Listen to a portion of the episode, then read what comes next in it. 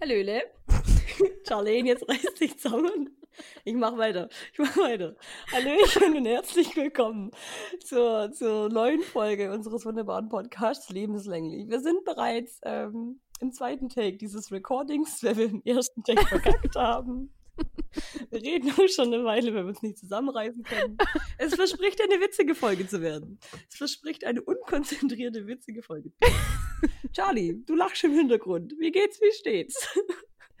Mir geht's ganz gut, danke. Ähm.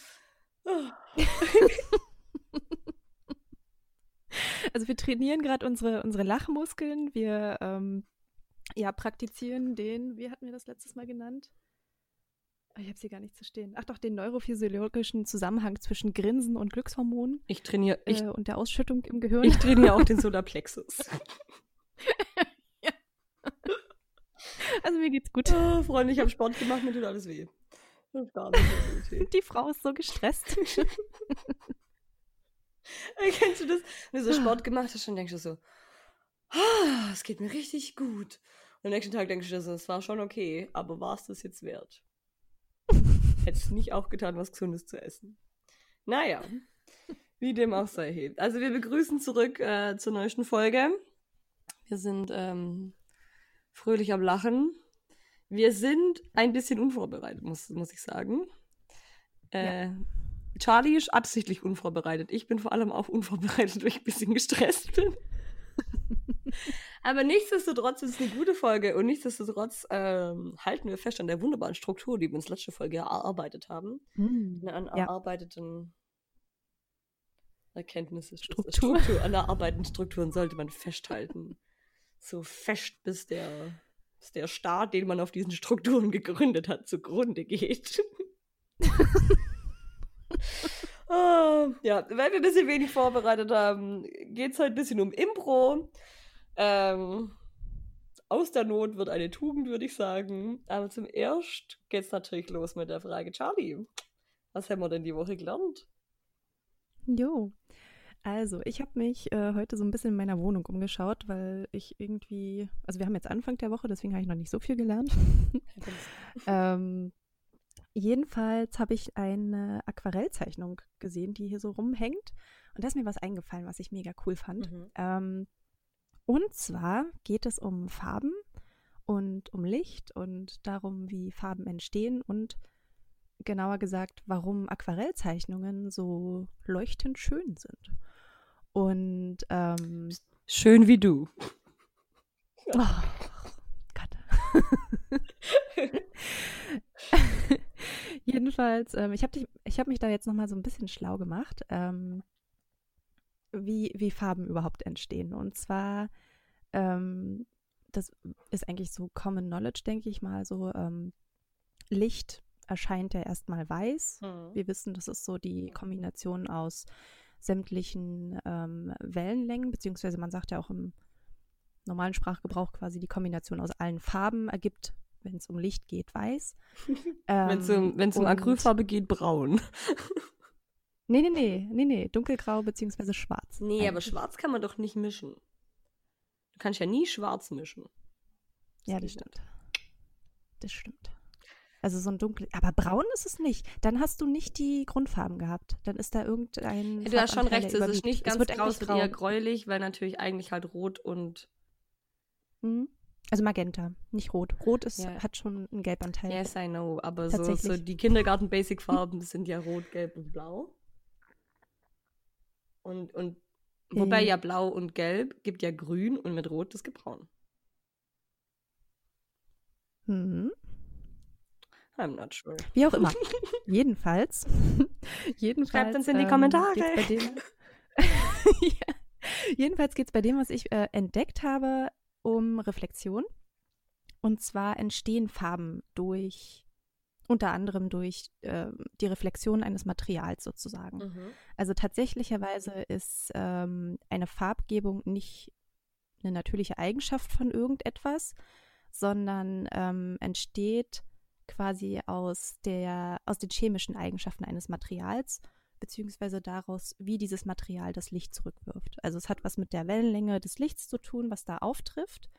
Und das Licht, ähm, was zurückgeworfen wird, das bestimmt sozusagen in unserem Farbrezeptor im Auge die Farbe, die wir dann wahrnehmen. Mhm, ja. Und ähm, diese Reflexionssache ist was, das wurde mir mal erklärt in einem Aquarellkurs und das fand ich total spannend als Kind. Ähm, und zwar, ich weiß nicht, wer, wer so was jetzt vor Augen hat, ähm, aber es gibt ja verschiedene Farben, mit denen man malen kann. Also wir hatten jetzt vorhin, glaube ich, schon, hast du Acrylfarbe gesagt, ähm, Aquarellfarbe, Ölfarbe und so weiter, die verhalten sich ja unterschiedlich.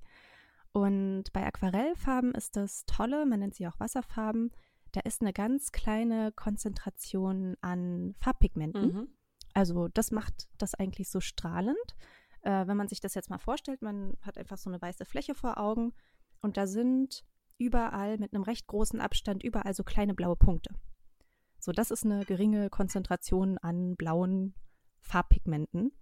Ähm, und das wirkt auf uns sehr strahlend und sehr hell, weil das Licht quasi auf das blaue Pigment trifft und die blaue Farbe sozusagen zurückwirft oder die blauen Lichtwellen äh, bei uns ankommen.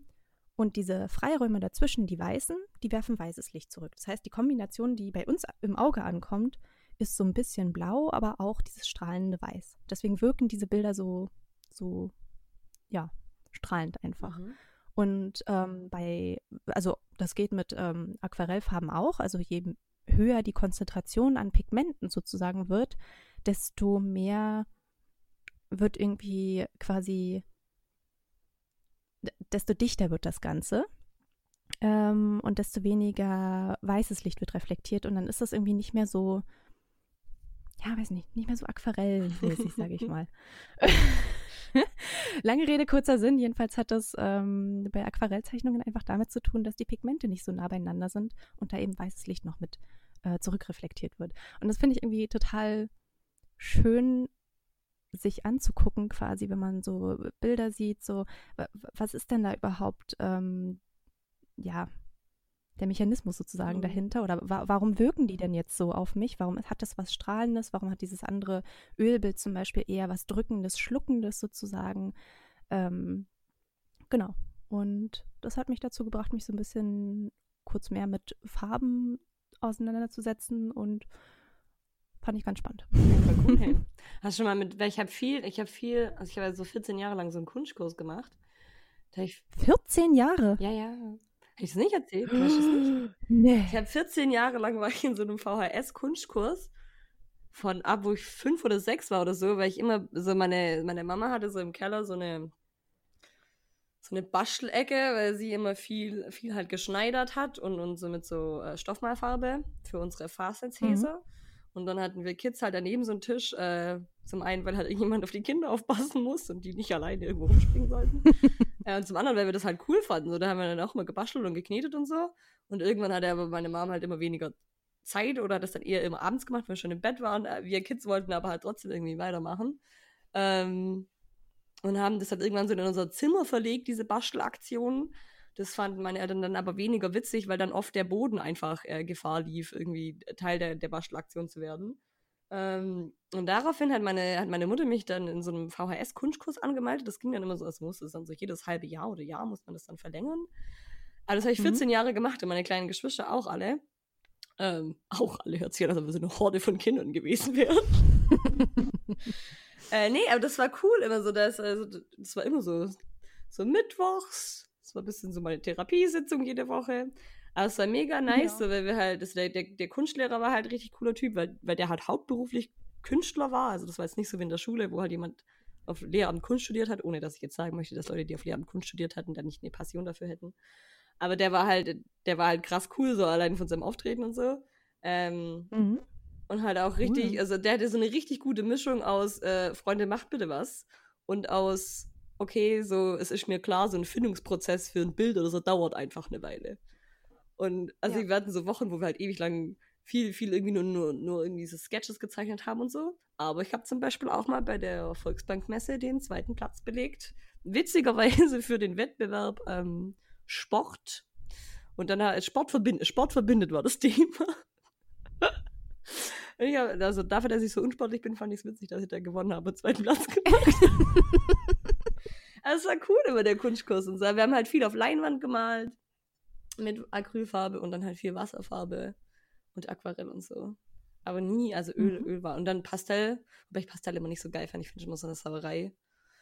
Oh, das ist super Oh, anstrengend, das ja. geht gar nicht. Und dann haben wir halt getont und so, das war auch über ultra nice. Aber da Mhm. war die VHS immer so ein bisschen mit dem Ofen, das war immer Mords, das Mords ist Geschiss. Und also, also so äh. Acrylfarbe finde ich auch am besten. Das finde ich richtig, richtig Mhm. Ja, die, die ist unkompliziert einfach, Ja. ne? Die trocknet schnell. Wenn du eine gute hast, dann ist es auch eine, die quasi sehr glänzend Ja. oder sehr leuchtend trocknet so. Ja. Aber habt ihr über, über sowas auch gesprochen, wie das mit dem Licht zum Beispiel funktioniert? Weil ich weiß noch, dass mein ähm, Aquarellkursleiter, Lehrer, wie auch immer, ähm, der hat mir das dann so aufgemalt. Und da war ich auch noch recht jung und mich hat das total fasziniert, wie er dann so mit diesen Punkten auf diesem Papier mir das gezeigt hat. Und dann meinte er so, ja, und hier trifft das Licht so auf und da so. Und das fand ich mega cool. So diese, das quasi ich würde jetzt sagen, so, so. Theorie war jetzt nie so unser Hauptfokus. so, wir haben viel so Mhm. Learning by Doing gemacht und dann aber viel, Mhm. ähm, also wir haben viel gelernt, so wie, wie er halt auch gearbeitet hat. Ähm, das war viel so, so wie baut man Bilder auch auf, also auch auf so verschiedenen, dass sie halt dreidimensional sind, wie, wie, wie schafft man Tiefe Mhm. und so, viel so vom Dunkeln ins farblich, Helle, ne? genau, so viel so vom, vom, Mhm. vom Dunkeln ins Helle arbeiten und so, was ja mit Acrylfarbe wahnsinnig gut ist und Sinn macht, was ja mit Aquarell, da arbeitet man Mhm. ja vom, vom Hellen ins Dunkle und so. Ähm, Mhm, genau. Ja. Ja. also das war so viel. Und dann halt diese, es war ultra, es war ultra, es war ultra Time of my life, ey.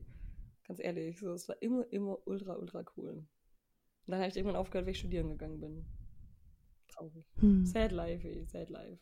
Ah, 14 Jahre, ey, irre. Cool. Ich finde es auch ein bisschen traurig, dass ich keine Ehrenmedaille oder so bekommen habe. Nee, Oh. ist okay. Ist okay. Aber es war immer cool. Ich schick dir eine. bitte, ich bitte drum.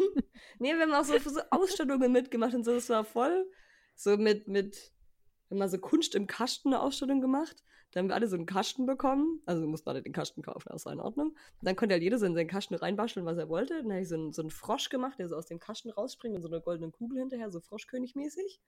Und dann wurden die, dann wurden die ausgeschaltet im Landratsamt und dann fand es so ein Mitarbeiter im Landratsamt voll geil und hat mir 20 Euro für diese Kiste gegeben, damit ich ja, Echt? ultra, wo ich war so richtig stolz auf mich. Ich so, ich habe Cool. Kunst verkauft. Und mein Kunstlehrer so, für wie viel, Katharina? Ich so, 20 Euro. Und ich war halt irgendwie so 12, so 20 Euro war halt ultra viel. So, ich habe Ja. im Monat 2 Euro Taschengeld bekommen, so 20 Euro war so High Life, Alter. Und dann er so, Katharina, Katharina, das war viel mehr wert.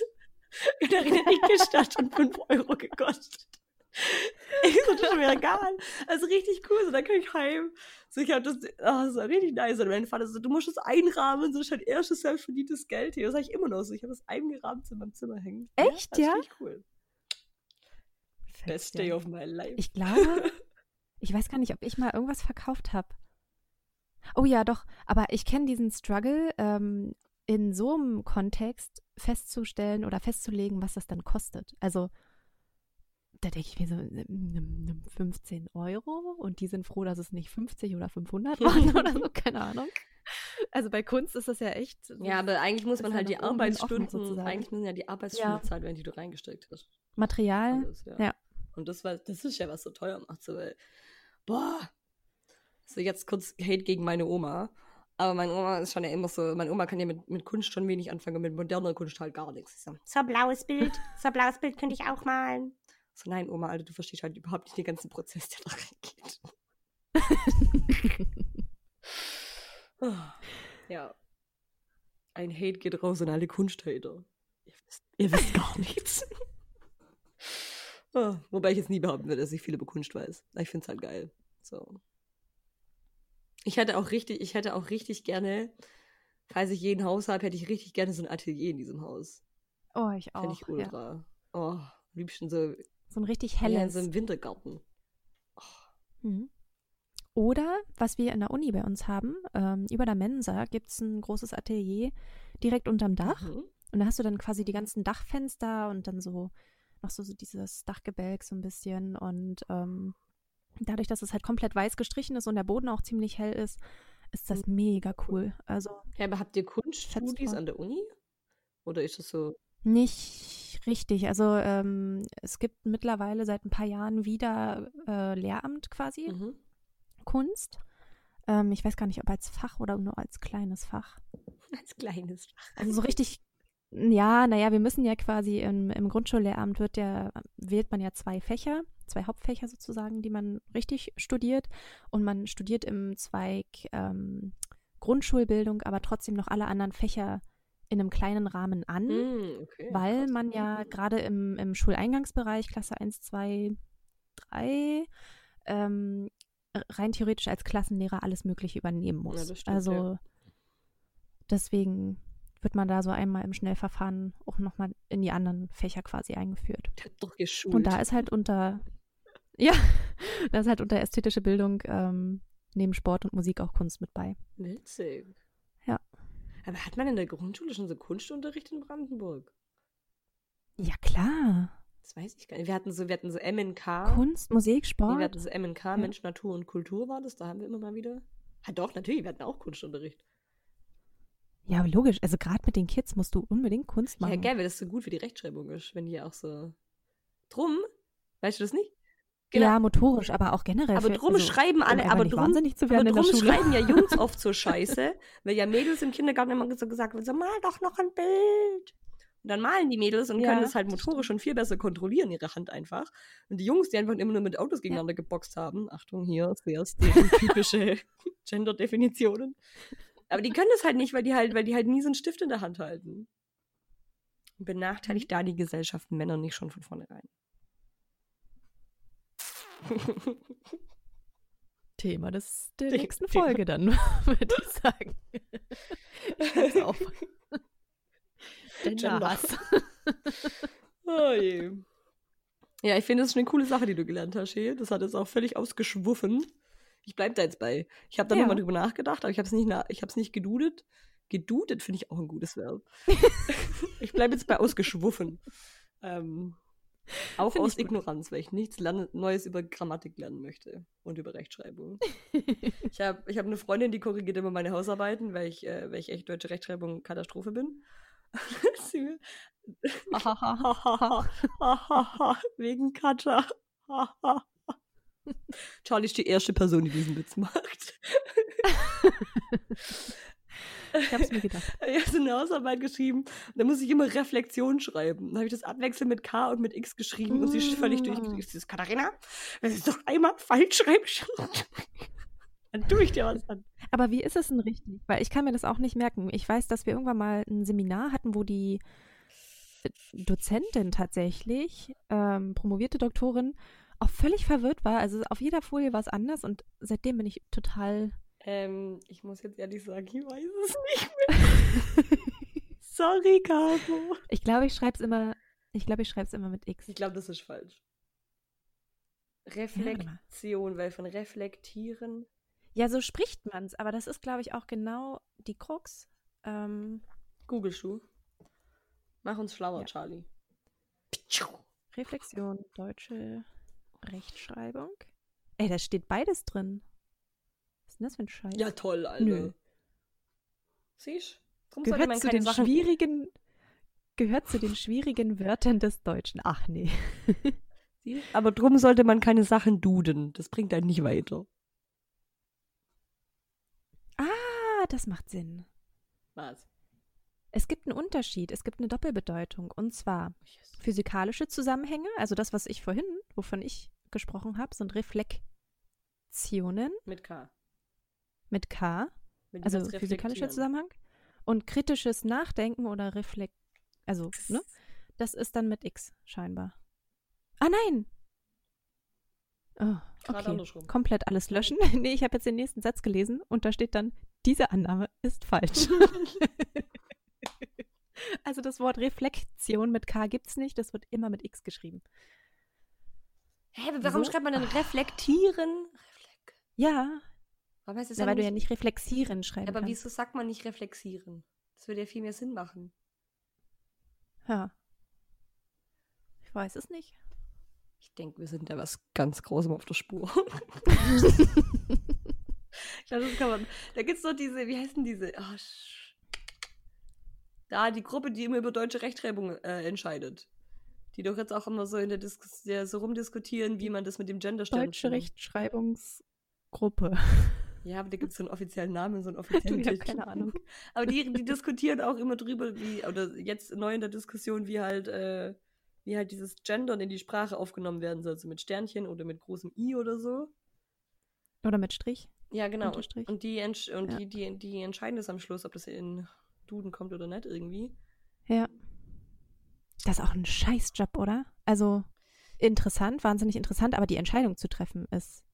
Nee, aber die basieren- Weil du kannst es ja niemandem recht machen, eigentlich. Ja, mit was kann man es jedem recht machen? Ja. Halt mit nix, niemandem. Weil ich weiß, ich habe neulich einen Artikel, was heißt neulich, aber vor ein paar Wochen habe ich einen Artikel gelesen, äh, dass sie jetzt nämlich das abgelehnt haben, dieses Gendern aktuell in Duden aufzunehmen, weil das gesellschaftlich noch zu inkohärent ist. Also da hat sich in der, die warten sozusagen, bis die Gesellschaft eine Form herausbildet, die dann dominant ist. Ah, Also wenn die Gesellschaft okay. anfängt, es immer mit großem I zu schreiben, dann wird es mit großem I in Duden aufgenommen. Und gerade ist aber Das noch eine zu Sinn. große Mischung zwischen großem I, Sternchen, Slash, Schlag mich tot, Unterstrich. Ähm, und die sagen also, es, es, es gibt noch keine Einheitsregelung, die jetzt irgendwie gesellschaftlich eine breite Masse irgendwie anerkannt hätte. Und bis es nicht kommt, Ja. wird nichts aufgenommen. Das finde ich aber gut. Ja, man kann die Leute ja zu nichts zwingen. Ne? Ich meine, diskutieren lässt sich, ob es nicht vielleicht schneller gehen würde, ähm, dass, da- dass das Bewusstsein dafür quasi geschaffen wird, indem man es einfach jetzt entscheidet und so auf eine bestimmte Art in den Duden aufnimmt, damit die Menschen ja eher im Duden damit konfrontiert werden und es dann vielleicht schneller sich entwickelt. Andererseits ist halt die Frage, welche Version ist halt diejenige, die sich am Ende durchsetzt und die am effektivsten ist oder am ei- einfachsten für die Leute. Und das ist ja auch das, worum es in Sprache geht, ne? dass wir uns ja effizient, aber trotzdem treffend ausdrücken können. Und damit hast du gerade sehr schön die Pro- und Kontra-Argumente des Artikels zusammengefasst. Ah, schön.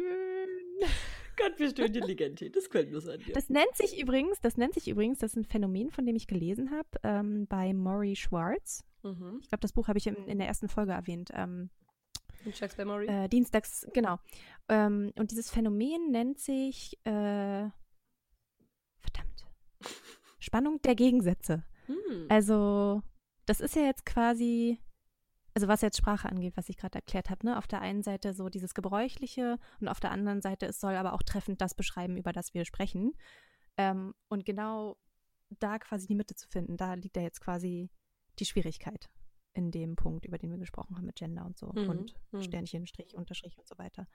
Und das ist auch so ein, so ein Phänomen, seitdem ich diesen Begriff gehört habe, ich, also es fasziniert mich total, ähm, merke ich das auch immer wieder im Leben quasi. Also es gibt immer wieder so eine Spannung von Gegensätzen, wo du wie so ein, so ein Gummiband quasi an zwei Seiten zu, gefühlt an dir hast sozusagen. Und du weißt nicht so richtig, in welche Richtung sollst du nachgeben. Und ja, wir wissen irgendwie, Balance ist toll und man sollte sich irgendwie irgendwann mal einpendeln oder so. Ähm, aber es ist halt wahnsinnig schwer. That never happens. Vielleicht irgendwann im Duden mit großem I oder Sternchen oder Oh. Unterstrich. Bis dahin sind wir halt alle durchgependelt. Hey. Naja, that's life. Ja. Alright, ja, das war ein gutes. Äh, war eben kurz den, den Sinn des Lebens zusammengefasst. kein Ding für mich, kein Ding für mich. oh je. ich, ich wollte sagen, das war, eine schöne, das war ein schönes Learning auf deiner Seite die Woche. Um äh, um nochmal den Bogen zu schlagen, wie man, wie man Stimmt. so schön sagt. ja, was, was hast du gelernt? Ähm, ich habe gelernt, weil ich jetzt ja, also so, ähm, der Vorteil, wenn man natürlich irgendwo Praktikum macht, was jetzt nicht irgendwie hinter Dupfingen ist oder so, ist ja, dass man zu Leuten sagen kann, so, hey, komm mich doch besuchen. Und die können nicht sagen, so, äh, fahr du doch zu mir. Weil es halt gar keinen Sinn macht, dass man zu denen nach Hintertupfingen fährt, sondern es macht halt viel mehr Sinn, dass die hierher nach Brüssel fahren. Ähm, Mhm. Und dann ist jetzt ja immer wieder so die Frage, so, was macht man dann, wenn Leute da sind, lalala. Auf jeden Fall, was man natürlich immer machen kann, was natürlich schon auch ein Touri-Ding ist, aber was auch schon geil ist, weil da war ich jetzt die ersten paar Monate nicht, aber ich war da jetzt neulich, ähm, diese Delirium-Bar. Und zwar ähm, gibt es eine Bar in Brüssel, die heißt Delirium. Die machen auch Bier. Die haben auch für dieses Bier den Preis Bestes Bier Mhm. bekommen. Da ist, so ein, da ist das mit dem rosa Elefant drauf. Da ist so ein rosa Elefant drauf. ja. Ähm, und diese, diese, also dieses Delirium Bier oder diese Brauerei hat im, hat in, im Stadtzentrum in Brüssel, also wirklich sehr, sehr im Zentrum, äh, was das heißt Delirium Village. Und im Delirium Village, da gehören sieben Bars dazu, die alle in so, einer, in so einem Gässchen sind, in dem halt 24 Stunden am Tag getrunken werden kann. Äh, und das Coole ist aber, dass diese, dass diese Bar halt nicht nur diese sieben verschiedenen Bars dann so in sich vereinigt, die alle irgendwie halt so ein anderes Thema haben und so ein bisschen anders dekoriert sind und so, sondern dass im kompletten Delirium Village sozusagen äh, 2400 verschiedene, äh, nee, 2004, 2004 verschiedene Biersorten verfügbar sind, die man da trinken kann. Und die halt damit 2004 äh, ins Guinness World Record Buch aufgenommen wurden als die als der Place mit den meisten Bieren, die man, die man probieren kann. Richtig witzig. Ist ja irre. Voll cool, ja. Und hat sich das seitdem, hat sich die Zahl seitdem noch verändert? Weiß ich nicht, ich habe nochmal Oder nachgeguckt. sind es 2004 geblieben? Ich glaube, es sind 2004 geblieben, weil ich, also neulich in der Bar stand, glaube auch 2004 auf dem, auf dem Mhm. Bestellding und ich habe vorher nochmal gegoogelt und auf der Website sagt es auch nichts anderes. Ähm, Mhm. Finde ich cool. Ich meine, ich war da, ich kam Krass. nicht bis zu 2004, also ich kam bis, ich kam bis drei. Neun? Achso. Nee, ich kam bis drei. Aber wobei wir da, wir waren ja immer so, so ich war mit, mit, äh, mit einer Freundin und dann einer Freundin von der. Ähm, und haben wir immer so verschiedene Sachen bestellt und dann so im, im Kreis rumprobiert und so auch. Ja. Aber ich glaube, bis man da 2004 Biere durchgetrunken hat. Hast du, Ja. hast du Rastertroll jetzt mal ausprobiert? Ich habe Rastatroll jetzt ausprobiert. Ähm, also die Belgier Und? haben ja super, super viele weirde Biersorten. Es ist so völlig crazy, ja. Aber voll cool. Rasta Troll ist halt eine, eine Brauerei, die heißt Troll und da ist so ein kleiner Troll vorne drauf und die haben halt auch eine Rasta-Version dieses Biers. Ähm, da ist der Twist, dass da Rum mit dabei ist oder so Rum-Aroma. Mm. Ist ganz geil, muss ich sagen. So war, war, schon, war schon in Ordnung, doch. Mhm. Und ja, kann man. War, war jetzt nicht mein. Wobei mein Favorite-Ding jetzt auch gerade so saure Biere sind. So ich, aber ich kann es gar nicht so gut beschreiben. So, das gibt es in Deutschland einfach. Da gibt es kein Äquivalent dazu. Erst dachte ich so, ah, so wie saures Radler, aber so saures Radler ist auch, völlig anders. Also einfach so saures Bier. Und schmeckt so richtig herb und so. Das ist richtig gut. Mhm. Und dann auch. Aber es ist auch krass, dass, dass man dieses Schmecken ja auch erstmal Ja, man muss es halt mal beziehungsweise lernen muss. Ja, also Ja, in voll. gewisser Weise. Und vor allem, wenn man sich, also das kann viel dann auch so, man kann diesen Geschmack halt nicht beschreiben, weil es da halt irgendwie kein Äquivalent dazu gibt. Man kann ja nicht einfach so sagen, stell dir das vor, so. Was stelle ich mir da vor? Mhm. So. pff. Und dann musste ich, äh, da habe ich. warte, Achso, dann musste ich, dann musste ich an, an Alexander von Humboldt denken, weil überleg mal, so der ist ja nach, nach Südamerika in den Dschungel irgendwie. So, der hätte ja nicht so nach Hause schreiben können, so heute habe ich einen Affen gesehen. So, weil der, der ja auch jeder gesagt so, aha, aha.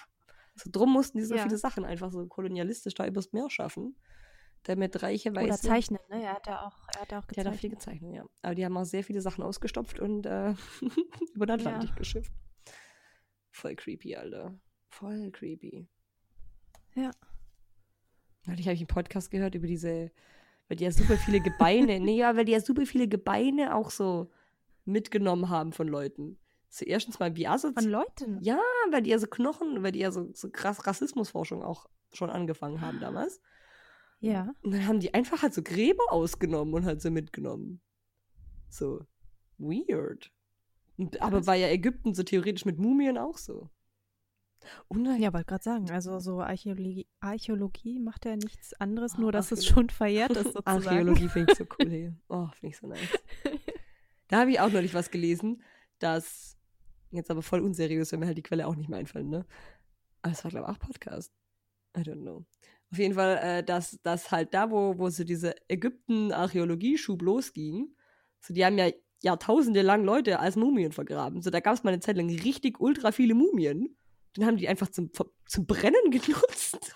So, dann konntest du so eine Mumie kaufen und die zu verfeuern.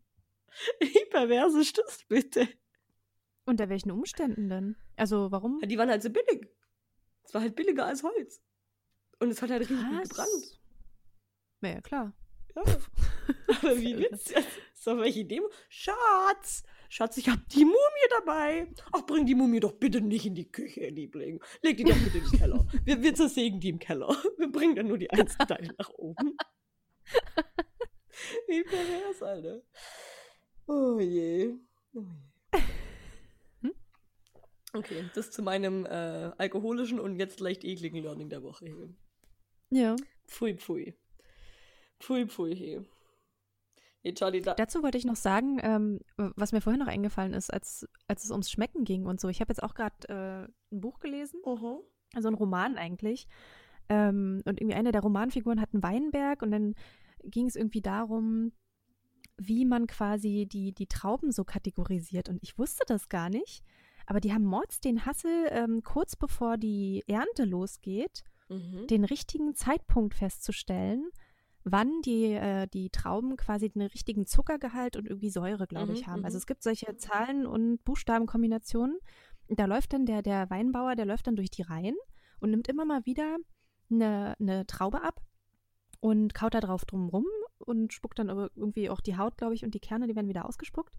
Und dann notiert er sich quasi diese Zahlenkombination und macht dann irgendwie so ein Zeichen irgendwo hin, ah, diese Rebe braucht jetzt, weiß ich nicht, eher Schatten, ähm, weil die Zuckerproduktion quasi jetzt ein bisschen gehemmt werden muss.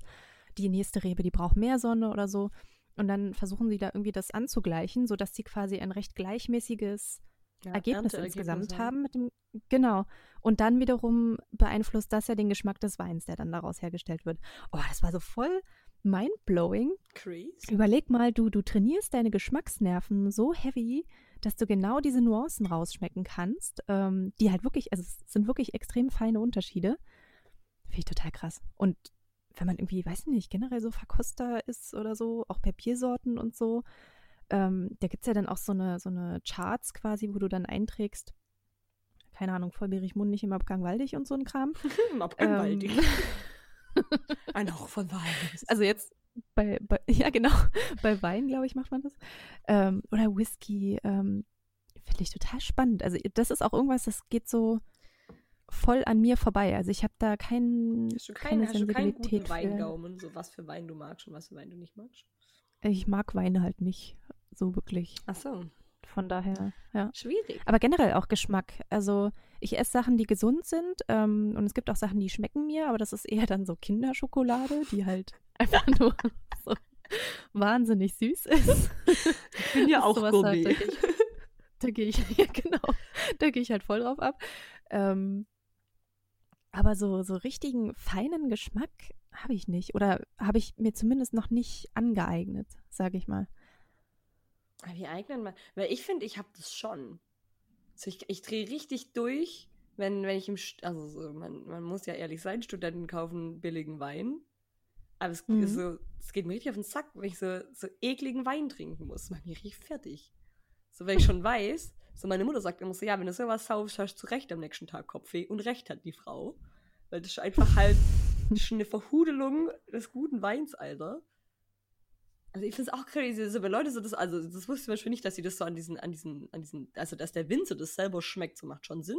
Ich dachte, die haben da vielleicht Ah, mittlerweile Winzer, so ja. einen, die haben da vielleicht mittlerweile so einen chemischen Test oder so.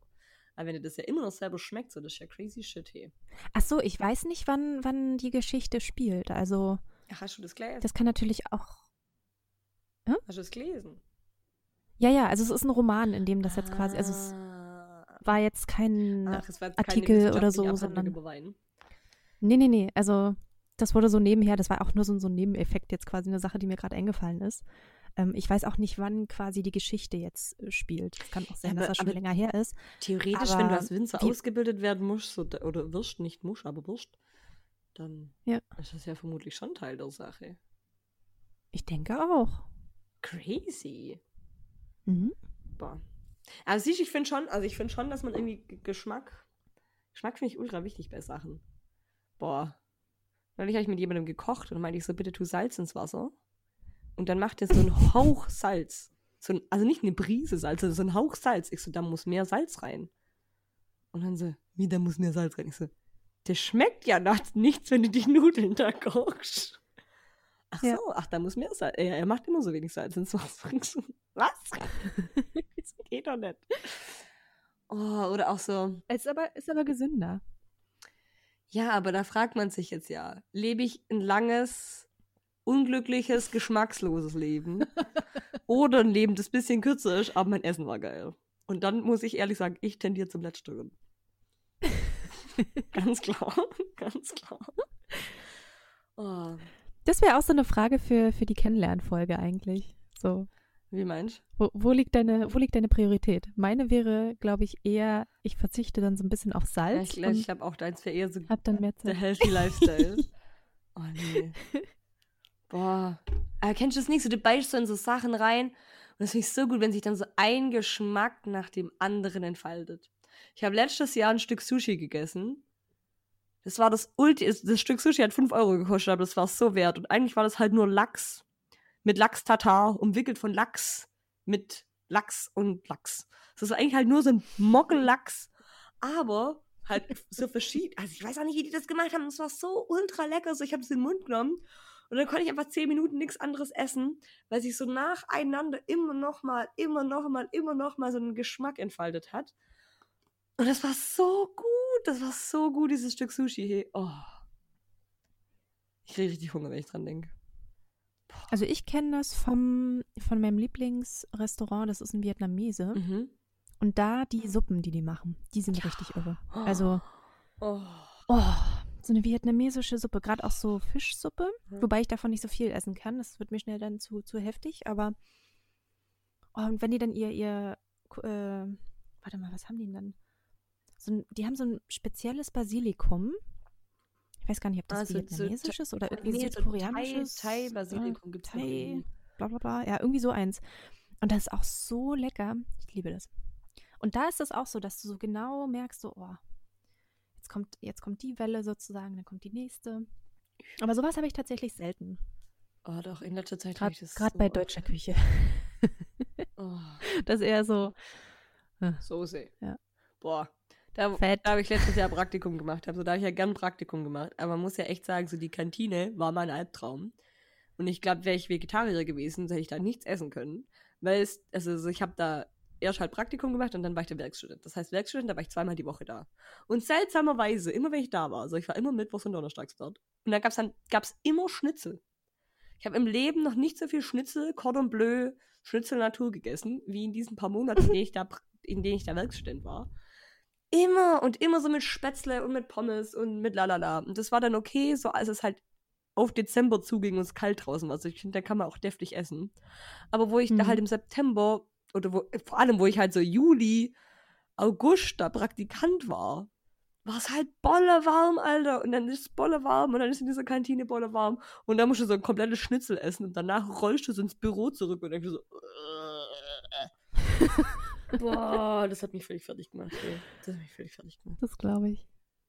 Das war das erste Mal in meinem Leben, dass ich in der Kantine Salat gegessen habe. So, ich esse nie in Kantinen Salat. Aber da war ich irgendwann so, du stirbst jetzt, wenn du noch ein Schnitzel isst, dann stirbst du. oh, das war richtig übel. Aber gutes Praktikum. Das ist schön.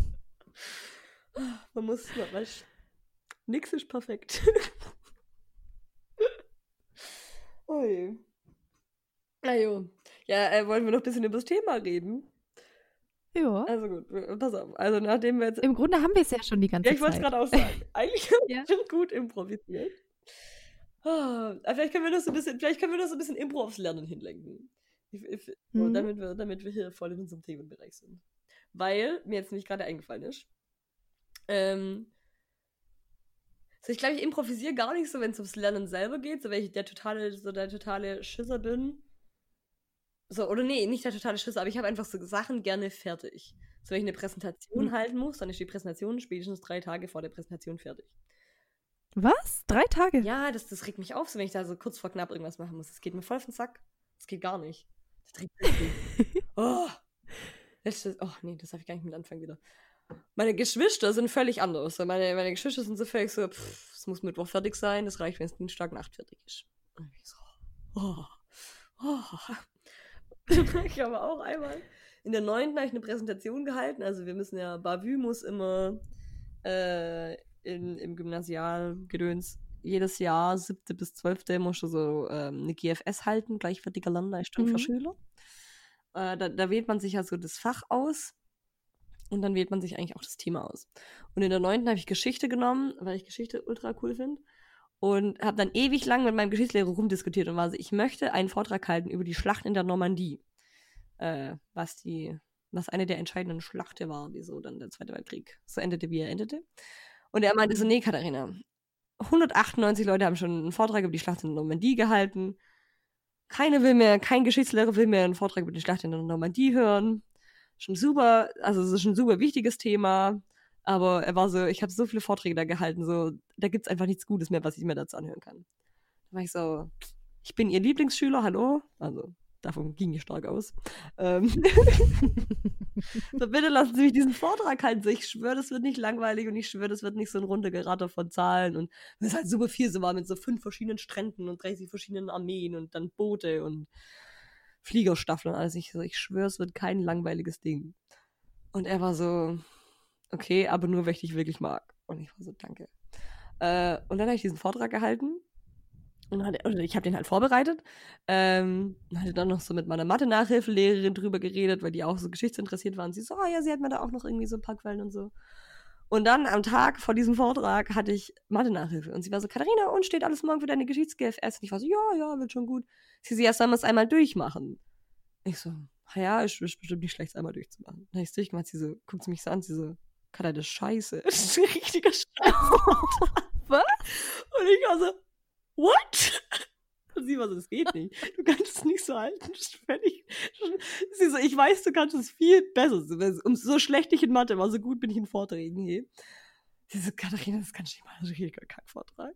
Und zum Glück hatte ich an dem Tag halt super früh Nachhilfe. Also es war irgendwie halt so zwei oder so. Sie so, okay, ich mache jetzt alle meine Nachhilfeschüler durch und ich komme heute Abend um acht wieder. Und bis dahin ist der komplette Vortrag einmal komplett anders, bitte. Und ich war so, alright. Und dann haben wir halt so in so fünf Minuten so einmal den kompletten Vortrag umgestellt.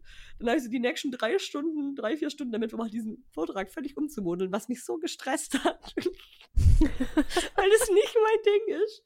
Dann kam sie abends zurück und dann sind wir es noch zwei, dreimal durchgegangen und dann war es wirklich gut. Es war wirklich gut. Es, es war dann auch eine 1 minus, als ich es vorgetragen habe. Mein Geschichtslehrer hat auch gemeint, so Katharina, richtig, richtig gut. Und ich war so, danke! Aber es war halt die völlige Impro-Nummer. Aber es war halt, so, es war halt nur als Impro möglich, weil ich halt alles Background-Wissen krass, krass wusste. So, ich wusste alles Ja. über dieses Thema. Und deswegen war diese fünf Minuten vorher alles einmal anders machen, Impro-Nummer und mein Vater abends heimkommen, so, warum ist deine Nachhilfelehrerin immer noch da? Und ich so, so deswegen, deswegen hat es halt funktioniert. Aber ich denke mir halt immer so für Impro, so Impro geht schon, so fake it till you make it, ist auch ein Konzept, das immer wieder gut funktioniert. Aber ich finde, man muss also die, die, die Basics irgendwie zu haben. So ich bin, ich, ich kann irgendwie, Ja, ich kann nichts faken, schon. was ich nicht auch irgendwie habe. Was schlecht ist. Wobei man aber auch gerade bei Vorträgen, ähm, also ich meine, gut, Vortrag ist jetzt nochmal was anderes als zum Beispiel eine Seminargestaltung. Vortrag so, heißt ja wirklich, du stehst vorne und erzählst über ein Thema und so weiter.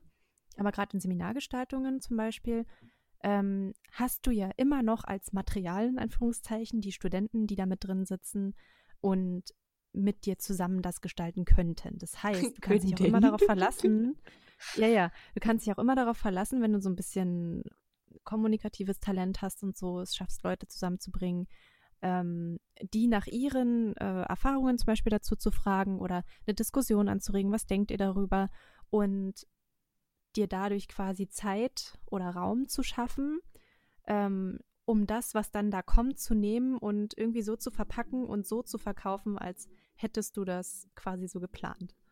Und so kommen wir jetzt zu einem Prinzip. Oh, was eine Überleitung, Charlie. Ja, äh, ich habe hin und her überlegt, ob ich es erkläre, aber mittlerweile hast du jetzt schon so viele Beispiele davon gebr gebracht, dass ich äh, mich in der Lage, Lage sehe, ähm, das zu improvisieren.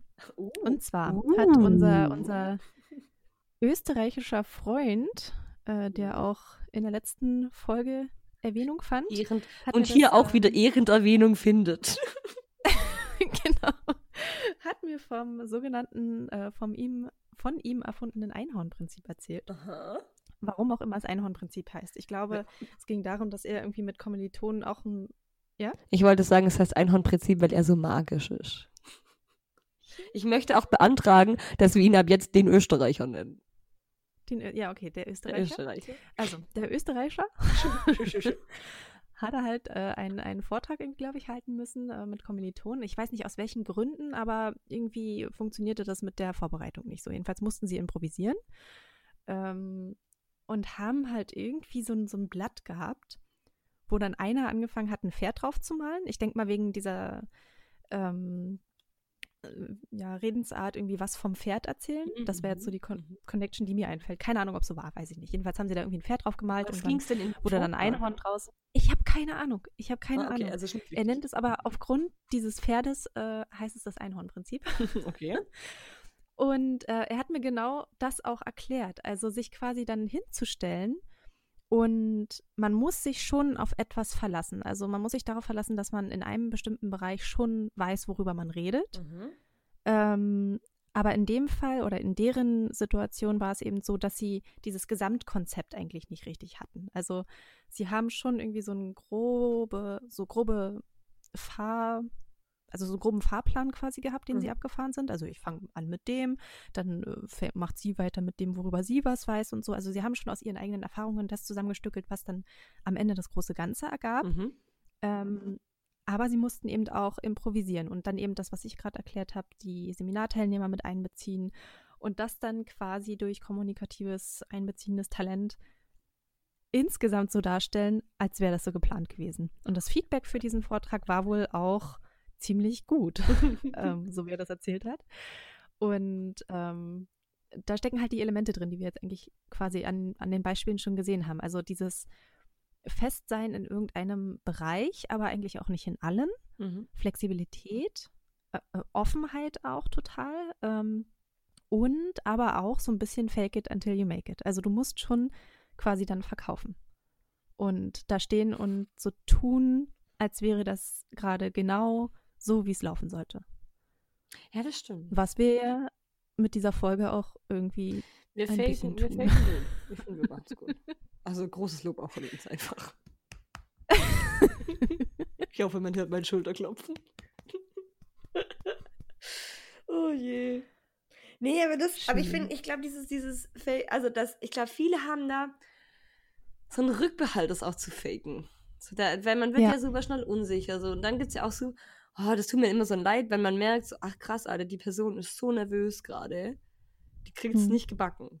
So, und dann, und dann verhaspelt Mhm. man sich auch super schnell, wenn man dann so merkt, so, oh, Füße zucken oder so, man räuspert sich so zum Mhm. zehnten Mal. Und dann tut es mir aber auch voll leid, aber dann höre ich auch nicht mehr so gut zu.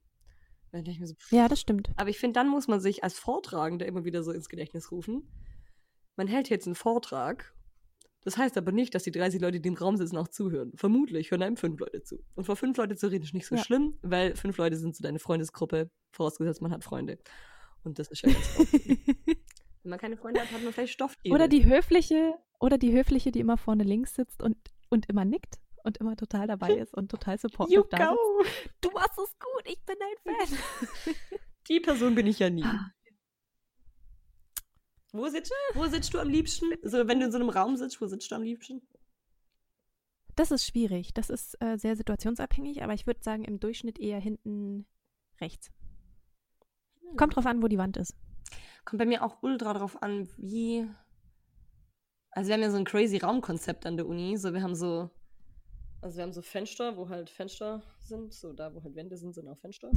Aber wir haben dann auch Mhm. so nach innen, also wir haben so ein großes Treppenhaus in der Mitte hoch und dann sind da so im Kreis rum so Seminarräume und alle Mhm. Seminare, alle Seminarräume haben dann aber Fenster auch hin zum Treppenhaus. Um so Transparenz Also totale so. Transparenz. Ja, total. Aber also, was super Krass. cool ist, ähm, wenn man, wenn ich auch super gerne so da vorbeilaufen zu gucken, wer gerade Kurs hat und wer gerade Gott weiß was macht. Aber halt auch so mit der Intention, so wenn es einen interessiert, so könnte man jederzeit reingehen und, und sich dazusetzen und so. Ähm, Ach, cool. Aber dann bin ich auch in jedem Raum, habe ich irgendwie so einen Platz, der so Chakra-mäßig so. Nee, das heißt nicht Chakra. Feng Shui. Das so Feng Shui-mäßig Feng Shui, in meine ja. Schwingungen passt. Ähm, aber meistens, meistens mittig. Hm. Und dann eher hinten. Echt, ja? Ich bin schon sehr ein dominanter Mensch. Mhm. Cool. Ich bin eher so der, der Randsitzer. Und in Hörsälen manchmal sogar erste Reihe, wenn ich meine Brille vergessen habe. Was mir aber tendenziell eher unangenehm ist. Mag ich Beziehungsweise nicht. kommt's beziehungsweise kommt's auf den Dozenten an. Bei, bei manchen sitze ich gerne vorne, aber dann bin ich auch nicht der, der irgendwie da so Interaktionen betreibt oder dem ins Gesicht guckt oder so.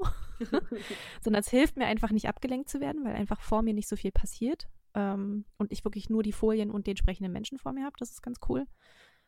Ähm, Ja, aber siehst drum ist bei uns Ja. hinten Mitte gut. Weil wir alle, alle Räume sitzen in so U-Formen, weißt du, wie so, wie so eine Grundschule. Ah ja.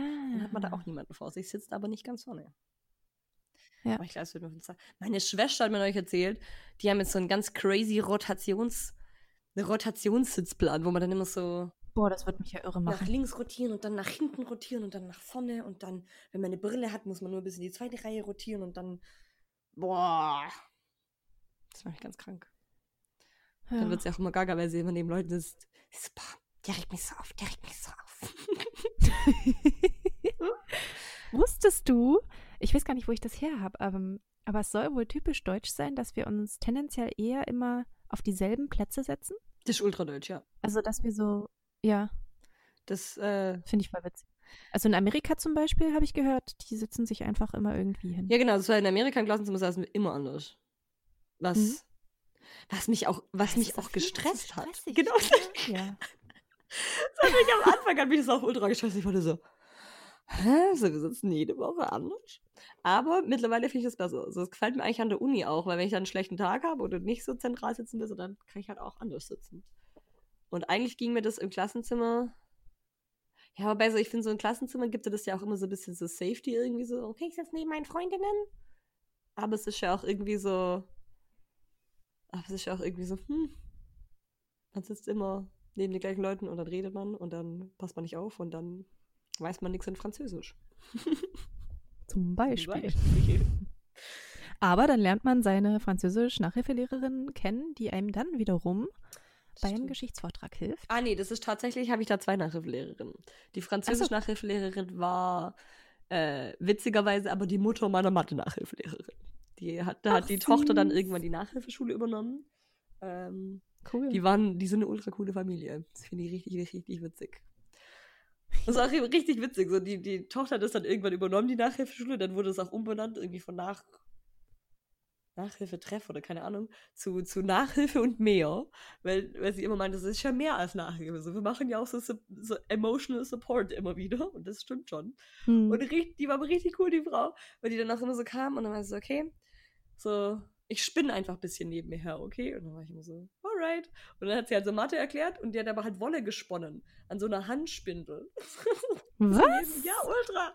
Dann hat sie immer so ein paar Wochen, so ein paar Wochen hat sie, also ein paar Wochen hat sie äh, Wolle gesponnen, dann war irgendwann alle Wolle fertig gesponnen, dann kam sie mit ihrem, mit ihrem Strickgedöns und dann hat sie gestrickt und nebenher erklärt. Das war immer ultra, also es war ultra, ultra das gute Setting für mich immer, um, um Sachen zu lernen, weil es so eine entspannte Mhm. Atmosphäre war. Finde ich immer ultra hier. Mein Vater fand es immer ultra seltsam. Aber, naja.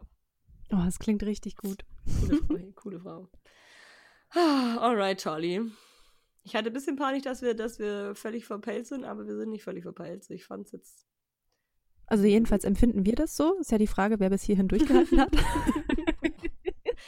Aber ich finde, wir haben viel gelernt. Also das mit dem, mit dem äh, Einhornprinzip zum Beispiel, ich habe es nicht so richtig kapiert, als das mir erklärt hat. Mhm. Ich hätte auch nicht gedacht, dass ich es irgendwann mal mache. Im Grunde habe ich es jetzt gemacht. Ich habe es überlebt. Es war angenehm. Und ich verstehe. Ja. Und ich verstehe jetzt besser, wovon er eigentlich geredet hat. Also so beim Erzählen weißt du, ah ja, Das ist ja auch Ja. so, gell? Ah ja, doch, das macht Sinn. Nee, aber- eigentlich. Aber das ist ja oft so, dass wenn man dann, man hat so ein Konzept und eigentlich heißt es doch auch immer so, wenn man was Neues lernt, so soll man sich das selber eigentlich erklären oder jemand anderem. Und dann Ja. lernt man das. Das mache ich super viel mit Freundinnen. Wobei, wobei es jetzt aber nicht durchs Erklären kam, sondern durchs Machen. Ah, okay. Also ich habe ja gestern, glaube ich, schon mal versucht, dir das zu erklären und das war nicht so. Das war Das war okay. Ich habe ich hab schon einigermaßen verstanden. Ich hab schon eine, also es war jetzt Aber klarer war heute. ja. Oh je. Naja. Nee, aber lass doch noch, lass Schön, doch noch schön. Frage der Woche machen und dann hatten wir doch Oh eine ja, Folge hier. ja. Okay. Hau raus. Listen. Hau raus. Listen, Freunde. Mhm. Frage der Woche. Und zwar kam ich auf folgende. Kam ich, also, nee, ich muss meinen Weg erklären und dann kommt die Frage der Woche am Ende, okay? Also, ich habe mir überlegt, ah, es wäre schön, demnächst Charlie in Brandenburg zu besuchen. Dann habe ich mir überlegt, wie fahre ich nach Brandenburg mit dem Zug? Hm, vermutlich muss ich in Berlin umsteigen. Dann war ich so, hm, okay, ich war schon ein paar Mal in Berlin, aber immer halt so Touri-mäßig. Ich wollte immer zum Holocaust Memorial, aber halt nicht nur oben hin, sondern es unten ins Museum. Dann habe ich gedacht, oh, ich hasse die Leute, die immer so dumme Selfies am Holocaust Memorial machen. Die sind alle dumm. Dann dachte ich mir so, ah, ich würde voll gern. Hashtag Berlin Hip. Nee, ich glaube, das sind nicht Berliner. Ich, das sind nicht Berliner. Also ich habe es neulich wieder auf Instagram gesehen stimmt. und ich war so, Freunde, habt ihr eigentlich einen Arsch offen? So, wisst ihr, wisst ihr, um was es da geht bei diesem Memorial? Oh. Ja, es, ist, es sind tatsächlich, um um es präziser auszudrücken, es sind die Möchtegern Ja, Berliner. aber es sind, es nee, es sind auch einfach dumme Menschen. So, ich bin schon mit denen auch befreundet.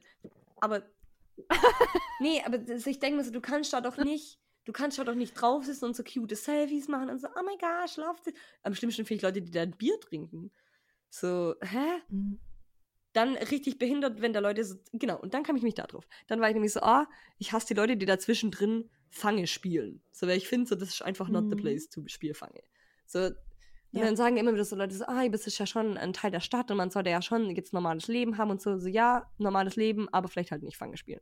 Weil ein bisschen Respekt auch einfach für, für, für was, was da gedacht wird einfach. Ähm, und dann dachte ich so, ja, aber voll viele Eltern sind da vielleicht mit Kindern. Und dann dachte ich so, boah, also überleg mal, du musst mit deinem Kind dahin, so weil du halt gerne das Memorial sehen willst und weil du gerne da ins Museum willst, hast aber so deine zwei Balger dabei, die sind irgendwie sechs und acht und blicken es noch nicht so richtig. Und dann dachte ich mir, und das ist jetzt die Frage der Woche, kann man, wenn man als Tourist irgendwo unterwegs ist, so als Elternpaar, kann man dann seine Kinder vielleicht irgendwo für zwei Stunden abgeben? Dass man Mhm. dass man da halt irgendwie cool sich ein Museum angucken kann, wo jetzt vielleicht der Rest der Familie zu klein für ist. Weil man kommt jetzt ja vielleicht nicht alle Tage nach Berlin und würde sich das Mhm. gerne angucken als Elternteil. Aber was mache ich dann mit meinen, mit meinen 6- und 8-Jährigen, die es einfach noch nicht blicken? So klar, dann gibt es da so Mhm. geführte Kindertouren. Aber wenn ich ehrlich bin, möchte ich als Erwachsener nicht auf die geführte Kindertour. Und dann ist natürlich die Ja. Frage, jede größere Stadt hat ja ein Ikea. Kann man seine Kinder Bringst du die einfach Du bringst die einfach ins Bällebad und holst die abends dann wieder. Und du lässt aber die Handynummer da, falls sie eine Durchsage machen wollen. Dann sagst du, ich, ich bin leider Ich bin nicht. leider nicht anwesend, hier. ähm, aber ich könnte so in 45 Also sie- sie Minuten können da sein. genau. Also jetzt, sie weint jetzt schon seit einer Stunde und das ist Lisa. schwierig. Lisa möchte aus dem, aus dem Spiele, Spieleparadies abgeholt werden. Oh, da bin ich meinen Eltern richtig dankbar. Also ich kann mich nicht Oh. erinnern, dass ich je in so einem, dass ich je bei Ikea im Spieleparadies war. Wir mussten immer, wir waren immer im Sommer, waren wir in Italien äh, auf dem Union Lido immer ähm, campen. Und dann mussten wir da immer regelmäßig in dieses Nachmittagsprogramm für Kinder. Und ich habe es gehasst, hey. Es ging mir so auf den Sack. Und ich glaube, meine, also ich kann, rückblickend kann ich es schon verstehen, so meine Eltern wollten einfach auch ein paar Stunden Ruhe. Aber als Kind fand ich das so blöd, weil, weil da halt, ah, weil das immer so doof war. Also da musste man immer so was basteln. Und eigentlich war ich immer so, ich bin doch im Urlaub. Also ich sollte doch eigentlich Sachen machen, die ich machen möchte. Und ich hätte es nicht Ja. nachvollziehen können, warum meine Eltern das einfach so gut fanden. Da so, geh doch da ein paar Stunden hin zu den Animationsleuten. Und ich war so, boah, boah. Belästige uns nicht. Nur Witze. Oh, da muss man immer so mit anderen Kindern reden und. Oh.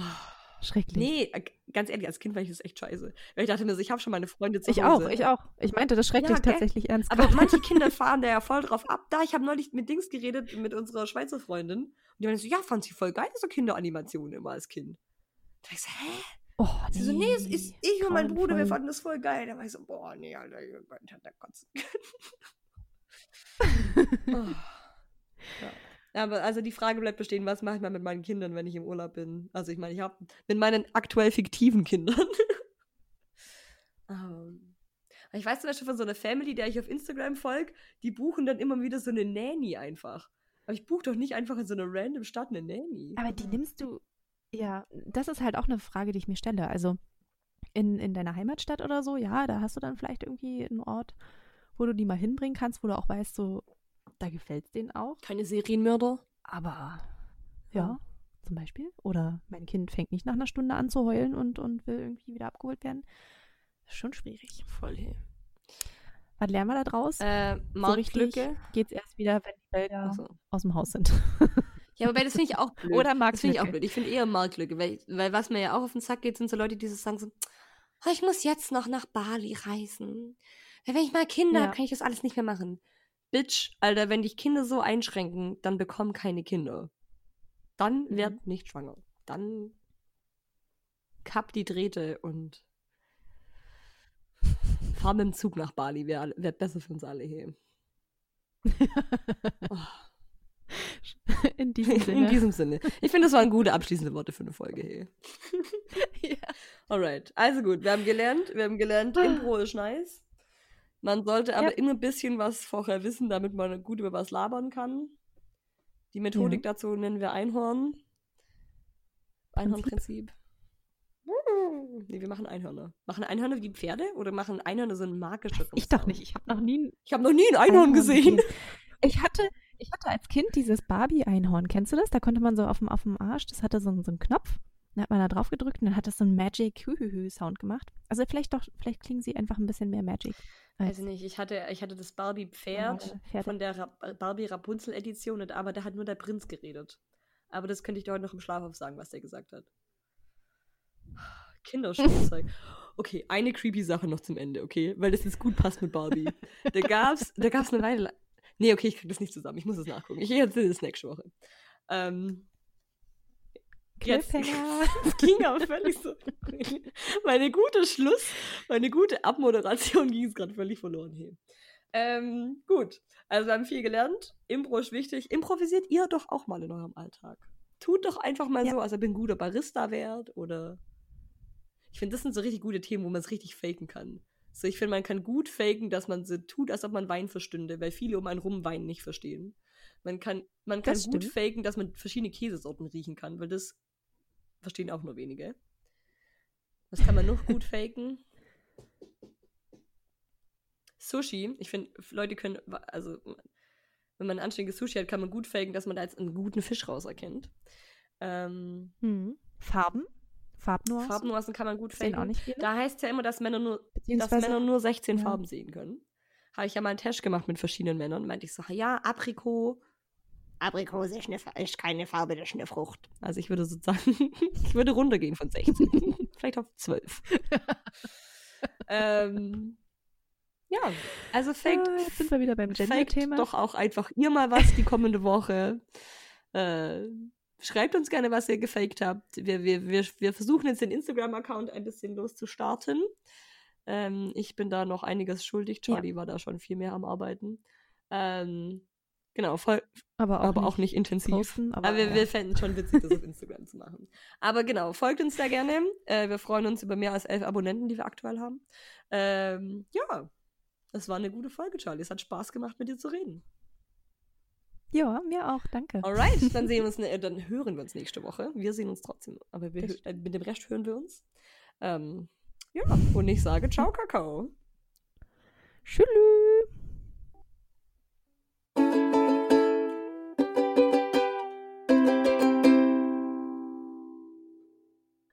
Kannst du diesmal sowas wie Outtakes reinmachen? Ja, wieso nicht? Fände ich witzig. I will see how good my Schnibbeling is.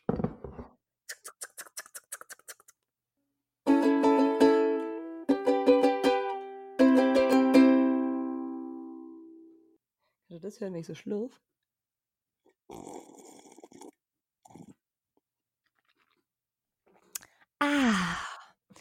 Hagebuttentee. Sehr gut für mich, sehr gut für dich. Die hatte gerade so den dümmsten Gedanken der Welt. Der war gerade so, mein T-Shirt ist grün. Was mir auch grün ist? Shrek. Shrek ist auch grün. Oh, ich bin ein bisschen durch, hey. Ich bin ein bisschen durch.